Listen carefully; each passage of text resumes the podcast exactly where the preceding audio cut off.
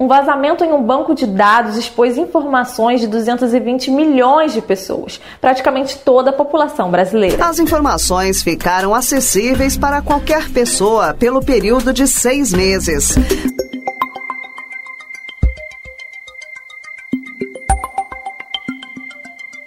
Pense aí em algumas das informações mais importantes sobre você: seu nome completo, data de nascimento, endereço valor de seu salário, o número de seus documentos. Algumas não são coisas que você compartilharia facilmente com qualquer um, ou pelo menos não deveriam ser. Mas esses dados podem estar muito mais expostos do que você imagina. Na semana passada foi reportado um vazamento em massa que pode ter atingido mais de 220 milhões de brasileiros. O caso foi descoberto por um laboratório especializado em segurança digital da startup PSafe. O vazamento teria afetado inclusive as informações pessoais de autoridades. Também foram expostos mais de 40 milhões de números de CNPJ. O problema mostrou ainda dados de 104 milhões de veículos.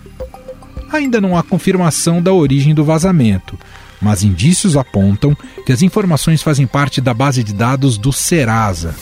A empresa nega o envolvimento e diz estar investigando o caso. Qual é o tamanho e gravidade desse problema? E dá para saber se seu nome está lá? Para entender mais sobre este caso e os riscos envolvidos, converso agora com o editor do Link do Estadão, Bruno Romani. Olá, Bruno, seja bem-vindo, tudo bem? Salve, Manuel, tudo bem? E aí? Tudo certo. Bruno, nesse momento tão agudo de pandemia, com notícias tão relevantes e graves, muitas vezes outros assuntos podem passar ao largo e a gente não se dá conta da gravidade também desses assuntos. E justamente você está aqui hoje para nos alertar sobre um problemaço. E eu queria que você contasse o tamanho da gravidade e extensão desse vazamento, Bruno. Emanuel, é para ficar de cabelo em pé.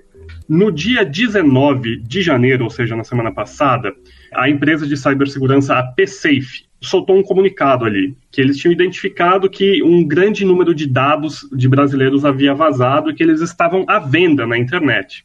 Esse tipo de comunicado é até comum, só que a hora que a gente foi olhar de perto o tamanho disso, a coisa começou a ficar assustadora. Nesse pacote de dados tem praticamente todos os dados de brasileiros. Então tem lá 223 milhões de números de CPF. Aí você vai me falar, mas espera aí, Bruno, é, esse número é maior do que o número da população brasileira. Pois é, é porque os dados de gente que já morreu também faz parte do pacote. Nossa. É, 40 milhões de CNPJs, 104 milhões de registros de veículos, toda sorte de dados sobre os brasileiros. Tem lá score de crédito, renda, a certidão de óbito, escolaridade, conta bancária e por aí vai. E, além de tudo, também tem uma das coisas que é bem chocante, tem foto de rosto. Tipo 3x4 assim, Bruno? Tipo 3x4. Tipo 3 de foto que você tira para documento ou foto que você tira quando você vai, sabe, numa instituição e eles tiram uma fotinho sua ali digital. É isso. É claro que esse negócio fez um barulho enorme e, assim, a fonte disso ainda não está clara. A PSafe, diz que há indícios de que esses dados vazaram da base do Serasa. A gente procurou o Serasa e eles estão sendo bem enfáticos quanto a isso, essa informação, evidentemente. Então eu vou abrir a aspa, tá? É, nota do Serasa. Tem havido notícias na mídia de que um hacker está oferecendo ilegalmente dados sobre cidadãos brasileiros na web. Embora o hacker afirme que parte dos dados veio da Serasa, com base em nossa análise detalhada até este ponto, concluímos que a Serasa não é a fonte. Também não vemos evidência de que nossos sistemas tenham sido comprometidos. Fizemos uma investigação aprofundada que indica que não há correspondência entre os campos das pastas disponíveis na web com os campos de nossos sistemas, onde o score Serasa é carregado, nem com a Mosaic. A Mosaic, eu vou abrir um parênteses aqui, é um serviço da Serasa. Independentemente do que o Serasa está falando ou não, existe um grande número de dados brasileiros que ele surge à venda em fóruns na Dark Web. E o que é a Dark Web? É aquela parte da internet que o Google não consegue identificar, que você precisa usar navegadores especiais para poder acessar. Só que a coisa andou um pouco mais. Eu dei uma investigada, conversei com algumas fontes, e esses dados eles já estão à venda na internet normal. Tem fóruns que já estão comercializando esses dados. E eu vou te falar uma coisa: eu acabei tendo contato com parte do que está sendo vendido e é uma coisa assustadora, Emanuel. É impressionante. Pelo nível de detalhamento, é isso, Bruno? O nível de detalhamento é assustador. O que mais me impactou foi a pasta que diz lá fotos de rosto. Você abre ali a pasta e se depara com, sei lá, milhões de fotos de brasileiros, fotos de rosto de pessoas. É uma coisa assustadora. E tem outras tantas, né? Tem renda, escolaridade, número do CPF. É uma coisa que é muito chocante. Quem compra esses dados, compra, claro que imagino que para praticar crimes. Que tipos de crime, Bruno? Então, existem aí duas frentes, né, que são as mais utilizadas. Claro que a mente criminosa ela é criativa e pode ir em lugares que a gente não faz nem ideia, né? Mas assim, uma possibilidade é o que se chama de roubo de identidade, né? O cara com, com a sua foto, com o seu CPF, com o seu número de o título de eleitor, com renda e não sei o quê, o cara pode começar a fazer empréstimo, fazer compras no seu nome, enfim, fazer uma série de transações financeiras e quando você perceber isso pode ser tarde demais, você pode estar altamente comprometido.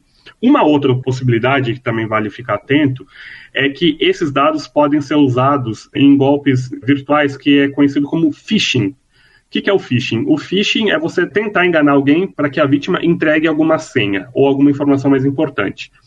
Ele pode começar a mandar e-mails ou mensagens de zap falando: ah, aqui é a instituição tal, você, fulano de tal, com CPF número tal, título de eleitor número tal, residente no lugar tal, com tal renda, você se encaixa no nosso perfil para tal coisa. Clique neste link para saber mais. E aí você clica no link ele vai te pedir uma senha, você vai dar senha, acabar dando senha dos seus dados também. E aí você pode abrir a possibilidade, novamente, de golpes na sua instituição financeira ou também permitir compras pela internet, enfim. É uma coisa muito complexa. Uau! E tem valores por quanto se está vendendo esses dados ou isso não se revela logo de cara? Precisa uma negociação particular, digamos, com quem detém esses dados? Olha, o hacker coloca ali uma mensagem, tipo, venha negociar, mas tem mais ou menos uma tabela. É mais ou menos ali, acho que é 7 centavos de dólar por identidade, mas ele vende em pacotes e compra-se de milhares, e aí você tenta usar isso de uma forma mais ampla, né? É, é precificado e é bem baixo o preço. E sobre investigação, Bruno, fica a cargo de quem uma investigação de algo tão grave como isso? O que chama mais atenção é que isso começa a ser reportado na semana passada e até então nenhuma autoridade tinha falado nada a respeito disso. Nada. A gente foi bater na porta das autoridades ontem. Então vamos lá. O Procon São Paulo e a Senacom, que é a Secretaria Nacional do Consumidor, que é um órgão que é vinculado ao Ministério da Justiça, vão notificar a Serasa para tentar entender o que aconteceu. A gente também bateu na porta do Ministério Público Federal, que tem uma divisão de investigação de cybercrimes. Eles dizem que estão acompanhando o caso e vão se pronunciar, mas ainda não podem falar nada. E mais importante do que isso, a gente foi atrás da Autoridade Nacional de Proteção de Dados. O que, que é isso? É o xerife dos dados no Brasil. A gente bateu na porta dela e ela não se pronunciou sobre o caso, ela não tinha nem o que dizer a respeito do caso. O que é muito chocante, muito triste, porque também conversando com os especialistas de proteção de dados, muitos deles dizem o seguinte: esse caso é o teste de fogo da Autoridade Nacional de Proteção de Dados, que a gente usa a sigla ANPD. Temos provavelmente o maior caso de vazamento de dados no Brasil e é a primeira vez que a ANPD vai lidar com um caso desse tipo. Por enquanto, ela não se pronunciou. Bruno, deixa eu te fazer uma última pergunta, porque dá uma sensação enorme, um vazio, uma impotência como pessoa física, né, cidadão civil, você se imagina nesse bolo. O que, que eu tenho que fazer, Bruno? Manuel, o mais triste é que essa sensação de vazio, ela bate mesmo, e eu vou te dizer que a gente pode fazer muito pouco nesse momento. Porque não existe, por exemplo, uma ferramenta, um aplicativo, um serviço que você possa primeiro saber se os seus dados fazem parte desse pacote ou não. Eu não sei se os meus dados estão lá, eu não sei se os seus dados estão lá, eu não sei se os dados do presidente estão lá, a gente não sabe. O que, que a gente pode fazer? Também é muito pouco, mas é muito importante o que eu vou falar. São duas coisas que os especialistas estão falando, que entendem de proteção de dados e de segurança digital. Primeiro, fique atento a movimentações financeiras nas suas contas. Presta atenção se não tem nada estranho acontecendo. Vê se não tem nada esquisito acontecendo no, nos últimos tempos aí. Fica de olho.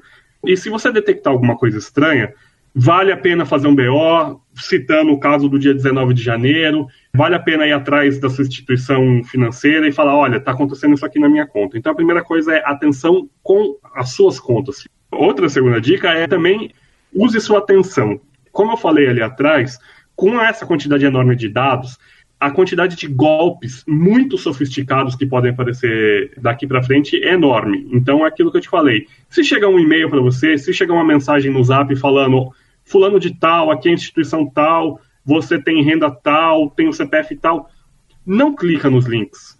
Liga para tal da instituição. Tenta um contato por outra via.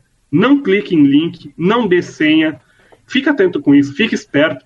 É a única maneira que a gente tem de se defender nesse momento. E é claro, a gente, como cidadão, todos nós devemos cobrar as autoridades sobre mais esclarecimentos para esse assunto. Sem dúvida. Seguiremos acompanhando e você tem todas as informações no link.estadão.com.br. Conversei com o editor do link, Bruno Romani. Obrigado, viu, Bruno? Manuel, adorei o papo e espero estar aqui de volta com talvez uma conversa mais leve na próxima vez, né? Sem dúvida. Assim esperamos. Valeu, Bruno. Valeu.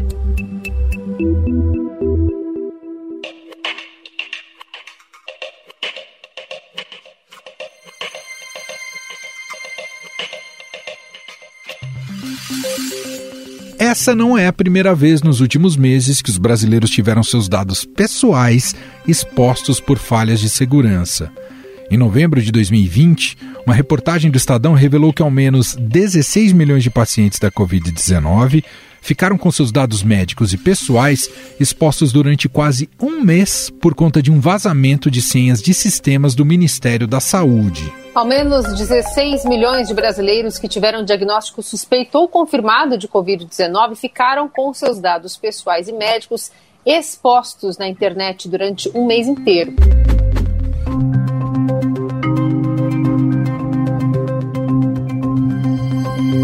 As informações ficaram abertas para consulta após um funcionário do Hospital Albert Einstein divulgar uma lista com usuários e senhas que davam acesso a bancos de dados de pessoas testadas, diagnosticadas e internadas por Covid em todos os estados. Entre as pessoas que tiveram a privacidade violada estavam autoridades como o presidente Jair Bolsonaro, ministro da Saúde Eduardo Pazuello, governador de São Paulo João Dória, outros ministros e 16 governadores. No mês seguinte, em dezembro de 2020, uma nova reportagem do Estadão revelou que uma nova falha de segurança no sistema de notificações de Covid-19 do Ministério da Saúde deixou expostos na internet por pelo menos seis meses dados de mais de 200 milhões de brasileiros. E dessa vez, o vazamento não atingiu apenas os pacientes de Covid. Ficaram abertas para consulta as informações pessoais de qualquer brasileiro cadastrado no SUS ou beneficiário de um plano de saúde. No âmbito internacional, outro caso recente que ficou conhecido no mundo foi o da agência de crédito americana Equifax. Em 2017, a empresa admitiu que hackers roubaram dados pessoais de mais de 150 milhões de pessoas. It includes addresses and social security numbers. Credit card numbers for more than 200,000 Americans are exposed.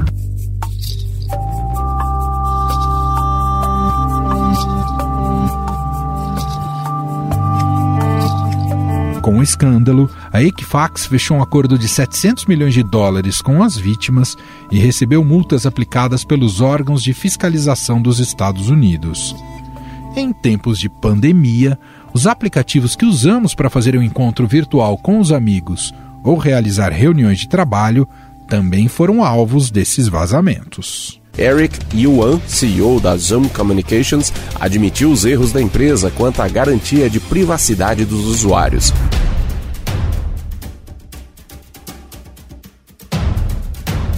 Pelo menos 500 mil contas de usuários do Zoom foram parar em fóruns da Dark Web. Os dados que envolviam endereços de e-mail e até senhas de acesso chegaram a ser distribuídos gratuitamente pelos autores do vazamento. Para quem é viciado em redes sociais e adora brincar no TikTok, é bom ter cuidado redobrado. O aplicativo de vídeos TikTok foi acusado de reunir dados de usuários e enviar as informações para servidores na China. Especialistas da Comparitech, empresa de segurança digital, divulgaram em agosto de 2020 a existência de um banco de dados com 235 milhões de perfis de Instagram, TikTok e YouTube disponíveis na internet. Os fãs de videogame também foram vítimas de vazamento de dados. Em abril do ano passado, hackers tiveram acesso aos dados de login completos de pelo menos 160 mil contas da Nintendo. Ao perceber o problema, a empresa alertou os usuários para que eles alterassem suas credenciais.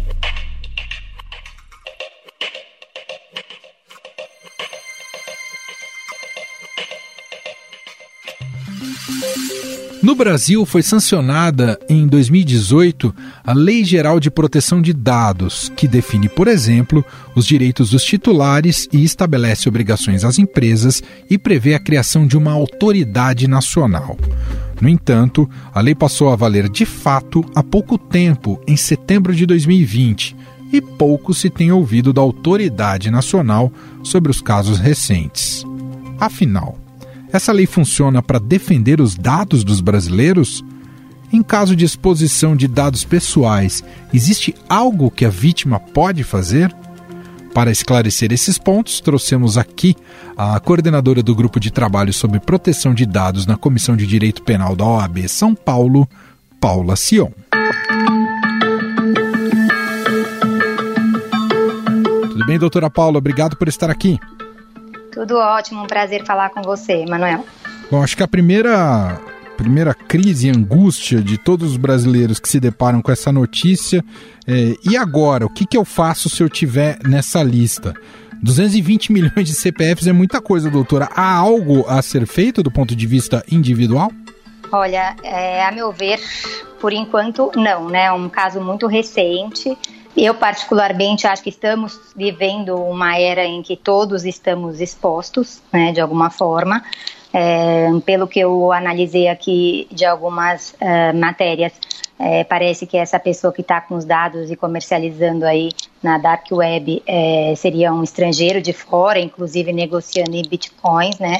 Então, o problema maior é que não se sabe nem sequer de onde vazou, né? Parece que os dados eh, poderiam ter saído do Serasa, mas o Serasa nega, diz que não bate, mesmo as informações que seriam do sistema deles não, não condizem com o que eles têm no banco de dados. Então, eh, eu gostaria de lembrar que assim a, a LGPD ela não atinge banco de dados públicos, né? Na verdade, ela se volta é, para empresas privadas. Inclusive, existe em trâmite um anteprojeto de lei uh, para regulamentar a proteção de dados no âmbito tanto de investigações criminais quanto de segurança pública. Então, se se chegar à conclusão de que é, foi um hacker que invadiu algum uh, banco de dados do governo, por exemplo, aí já não não é, seria a LGPD que a gente tem em vigor que, que se aplicaria, porque ela excetua a, a proteção de dados em segurança pública. Mas eu acho um caso de, sinceramente, difícil apuração, infelizmente. Uhum. Quer dizer, se no final das contas, com essa investigação, se descobre que isso saiu do banco de dados de uma empresa, ela uhum. efetivamente hoje, pela lei que temos hoje, ela pode ser multada, doutora? Então, é, a, na verdade, por exemplo, se a gente for imaginar o Serasa, né, que muita gente acha que é um órgão do governo, mas não é, né, é uma empresa privada que ela é, é abastecida com informações de bancos, de, de lojistas, de comércio, é, e utilizada por, por outros comerciantes como um, um birô de crédito, né? Então uh, não tem essa não tem essa condição de banco de dados público, né? Então ela sim poderia é, ser multada se esse caso tivesse ocorrido uh, depois de agosto, porque enquanto por enquanto essas multas previstas na LGPD ainda não estão em vigor. Então uh, a gente não consegue aplicar. O que daria era para a autoridade nacional questionar essa empresa, eh, ela tem que fazer um plano de contingência para entender como esses dados vazaram, se alguma pessoa interna ajudou nesse vazamento, né, se teve culpa de algum funcionário, para aí a gente pensar numa ação de indenização que pode até ser difusa de, e depois com direito de regresso para para cada pessoa que teve seu CPF e seus dados atingidos, mas isso é num momento ainda posterior, né? Na verdade, estamos todos aqui é, aprendendo com essa questão dos vazamentos e no Brasil, infelizmente, demoramos para ter uma legislação de proteção de dados. Bom, um caso como esse, doutora, desperta nas pessoas né, uma, uma sensação de, de impotência. Ah, e ao mesmo tempo de interesse, de curiosidade, de saber o que, que é essa Lei Geral de Proteção de Dados. Ah, em geral, o que, que se pode dizer para o público? Qual, qual, é, qual deve ser a relação nossa com as empresas e saber se elas de fato estão cuidando de dados sigilosos ah, das pessoas? O tratamento de dados é qualquer tratamento de dados é, pessoais, né? É para isso que a lei se volta. Então, uhum. até hoje a gente não tinha essa legislação no Brasil e agora nós temos. Então, você pode ver que até quando a gente liga num, num laboratório para marcar um exame ou em vários lugares que, que eu mesma já liguei, a gente vê que existe essa preocupação. Ah, é, de acordo com a nova lei de proteção de dados, é, o senhor consente que os seus resultados sejam é, empregados numa pesquisa assim assim. Então, é, isso tem a ver com uma, com uma exigência da lei que se chama consentimento, né? A gente só pode tratar dados pessoais se houver o consentimento do titular. Então, as empresas estão todas num momento de se adequar a essa nova lei. Então, o que poderia ser é, cedido ou, ou comercializado, enfim, é, sem a gente nem saber, hoje em dia não pode mais. Na verdade, eles precisam tomar, ter esse consentimento do titular. Então, uh, o Serasa, por exemplo, ele vai fornecer uma informação de um, de um particular. É, eu não sei como é que está sendo esse processo de adequação à LGPD dentro do Serasa, mas Sim. eu creio que eles também vão precisar se adequar à LGPD por, por ser uma empresa é, particular, privada. Então, é, é essa, esse mecanismo que a gente ainda não tem, que a população precisa tomar ciência de que existe um direito à informação, existe o, uh, a prerrogativa da pessoa é, consentir com esse tratamento de dados e que isso pode ser cobrado das empresas, inclusive pedindo a exclusão dos seus dados daquela base. Por exemplo, você pode solicitar que um escritório de advocacia, por exemplo, que já teve seu processo ali nos seus arquivos, é, te devolva todas as cópias e não tenha mais o seu nome no banco de clientes, por exemplo. Entendi. Entendeu? Então, é, tudo isso é, se abre ao particular a possibilidade dele questionar sobre o uso, sobre o tratamento dos, dos seus dados pessoais em todos os aspectos. E quem não cuida, quem não toma medidas ou não tenta garantir a segurança né, dos seus próprios sistemas de informação, pensa num plano de saúde ou em alguma empresa muito grande, uma Vivo da vida, uma Claro, enfim, é, que tem dados de milhões de titulares, né? Eles também precisam ter uma segurança da informação, uma política de segurança da informação, para que num momento de vazamento de alguma, de alguma situação assim, eles consigam é, demonstrar que eles tomaram absolutamente todos os cuidados que poderiam tomar e que mesmo assim sofreram uma situação. E aí eles têm o dever de informar para essa autoridade que foi que houve um, um vazamento ou que houve uma, um roubo de informações, enfim. Então, é sobre isso que versa a lei. Quero agradecer Paula Sion, do Cavalcante Sion e Salles Advogados. Ela é coordenadora do Grupo de Trabalho sobre Proteção de Dados na Comissão de Direito Penal da OAB São Paulo, gentilmente conversando um pouco mais com a gente sobre esse caso específico desse vazamento de milhões e milhões de dados aí de brasileiros e também sobre a lei geral como um todo. Muito obrigado, viu, doutora? Imagina, um abraço, um prazer falar com você, Manuel. Estadão Notícias. E este foi o Estadão Notícias de hoje, quarta-feira, 27 de janeiro de 2021. A apresentação foi minha, Emanuel Bonfim. Na produção, Bárbara Rubira, Gustavo Lopes e Ana Paula Niederauer. A montagem é de Moacir Biasi. Nosso diretor de jornalismo, João Fábio Caminoto e para mandar o seu e-mail podcast@estadão.com. Um abraço para você e até mais. Estadão Notícias.